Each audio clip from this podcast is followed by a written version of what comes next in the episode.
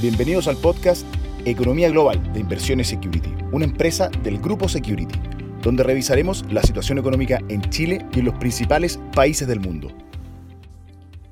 Hola a todos, soy Claudio Jofré, Portfolio Manager de Activos Globales, y en nuestro podcast de Economía Global de esta semana revisaremos el actual escenario en la renta variable emergente, especialmente en Asia. A principios de este año, observamos retornos positivos en las principales economías emergentes, liderados por una rápida recuperación en Asia luego de ejecutar un eficiente plan de contención de la pandemia, lo que hizo aumentar las expectativas del mercado por una rápida recuperación económica. Sin embargo, en los últimos meses hemos visto una importante corrección en los mercados, sobre todo desde el sector tecnológico, cuyos altos niveles de evaluación se han visto fuertemente impactados por el alza en las expectativas de inflación, guiados por una fuerte recuperación del consumo y altos niveles en los precios de los commodities. Esto se suma a un aumento en la incertidumbre frente al alza en los casos de contagio por COVID y que ha llevado a India a ser el nuevo foco mundial de la pandemia, con más de 400.000 contagios diarios. Aunque cifras económicas den cuenta un impacto más acotado que la primera ola, continúan las dudas frente a si tendrán que eventualmente tomar medidas sanitarias más drásticas. En medio de este contexto, China, la mayor economía de la región, ha comenzado a ajustar su política monetaria y fiscal, a diferencia del resto del mundo, centrando sus esfuerzos en objetivos de largo plazo. En el ámbito tecnológico, por ejemplo, han llevado a cabo una serie de políticas antimonopólicas que están obligando a las mayores compañías del sector a repensar sus modelos de negocio.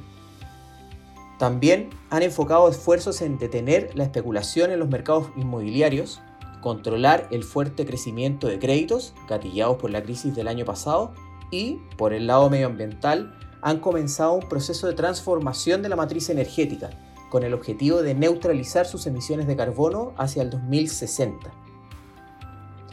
Esto último ha impactado fuertemente al alza de los mercados de commodities, en donde el gobierno ya ha presentado iniciativas para disminuir la producción de acero, disminuyendo así la oferta mundial e impactando también a otros metales como el aluminio.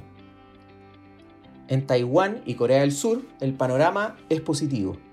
Las exportaciones han mantenido en niveles máximos impulsado por la alta demanda de semiconductores y chips, industria que enfrenta una sobredemanda y desde donde ambos países concentran gran parte de la oferta mundial y el aumento en la demanda de automóviles a nivel global, donde Corea es uno de los principales proveedores de partes para su manufactura.